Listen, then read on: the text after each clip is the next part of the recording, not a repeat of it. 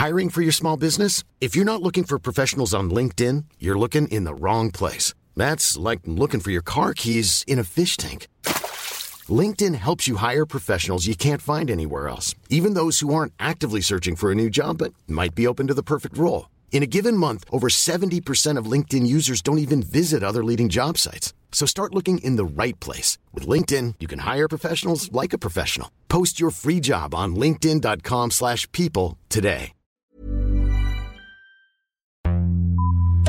Vox Polony.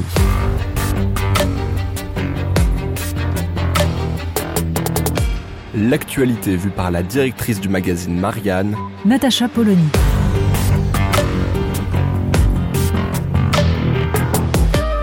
Vox Polony. C'est sans doute le fait politique de l'année, même s'il est passé largement inaperçu en France, tant nous avons du mal à nous intéresser à la culture démocratique de nos voisins.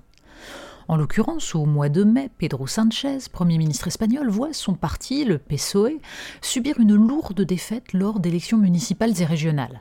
C'est alors qu'il décide, contre toute attente, que sa légitimité est ébranlée et convoque de nouvelles élections législatives.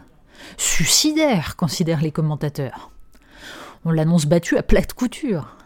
Et pourtant, le 23 juillet, les élections voient certes le Parti populaire de droite emporter 33% des voix, mais le PSOE obtient 31% des suffrages, largement plus que ce qui lui était promis.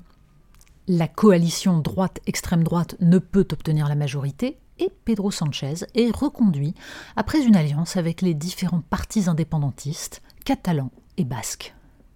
L'épisode doit sembler particulièrement baroque aux politiques français, habitués à s'appuyer sur la stabilité de la Ve République pour trahir avec ferveur l'esprit de cette constitution qui reposait sur la légitimité du président confirmée par les élections intermédiaires.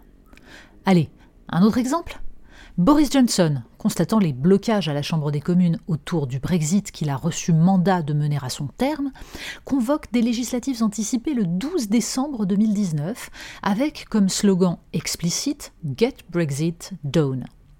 Contre toute attente, il obtient une majorité absolue et la confirmation que le peuple britannique assume son choix revenir au peuple.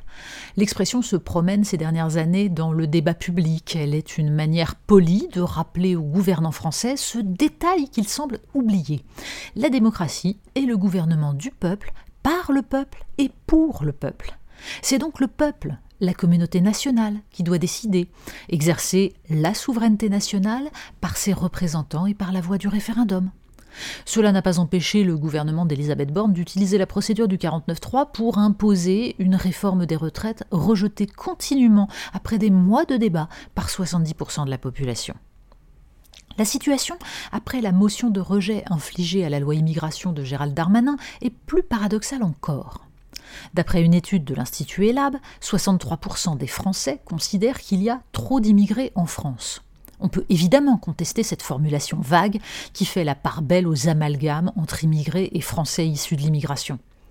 Mais il est plus intéressant de constater dans ce même sondage que 58% des électeurs de Jean-Luc Mélenchon sont favorables au remplacement de l'AME par une aide médicale d'urgence telle qu'elle existe chez nos voisins européens. Pour autant, ce texte a vu se jouer, depuis maintenant deux ans qu'il est sur les rails, une pantomime affligeante dont l'unique mérite est de permettre à une classe politique en déshérence de rejouer le rassurant clivage gauche-droite. La conséquence?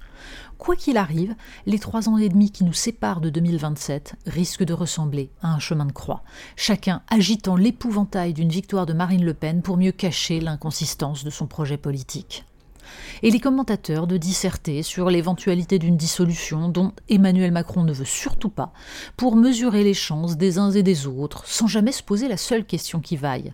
Quel serait le choix qui permettrait d'exprimer au mieux la volonté du peuple et de retisser un tout petit peu le lien de confiance nécessaire entre les citoyens et leurs représentants? Bien évidemment, la pratique démocratique du retour au peuple par le biais d'un référendum ou d'une élection a ceci de hasardeux qu'il nécessite de croire en les vertus du suffrage universel et d'en accepter le verdict. C'est une pratique. Visiblement, Emmanuel Macron n'en est pas familier.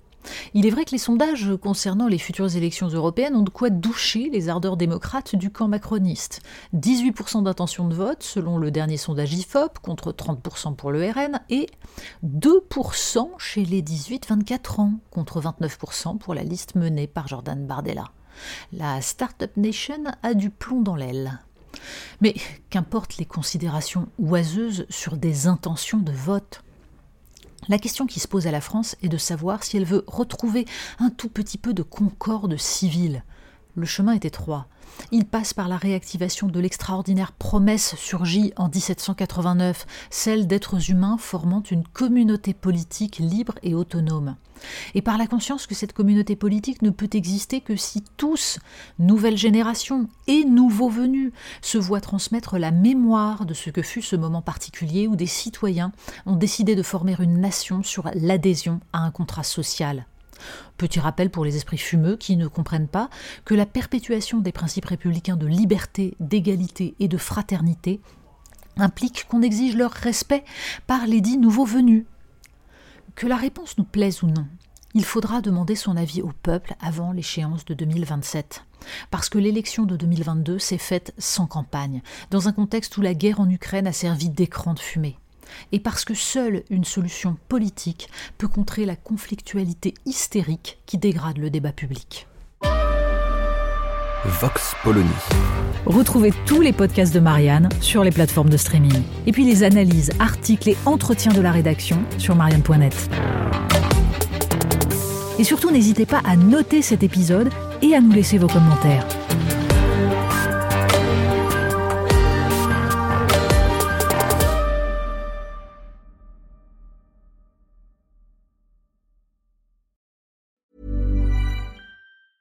Mom deserves the best, and there's no better place to shop for Mother's Day than Whole Foods Market. They're your destination for unbeatable savings, from premium gifts to show-stopping flowers and irresistible desserts. Start by saving 33% with Prime on all body care and candles. Then get a 15-stem bunch of tulips for just $9.99 each with Prime. Round out Mom's menu with festive rosé, irresistible berry chantilly cake, and more special treats. Come celebrate Mother's Day at Whole Foods Market.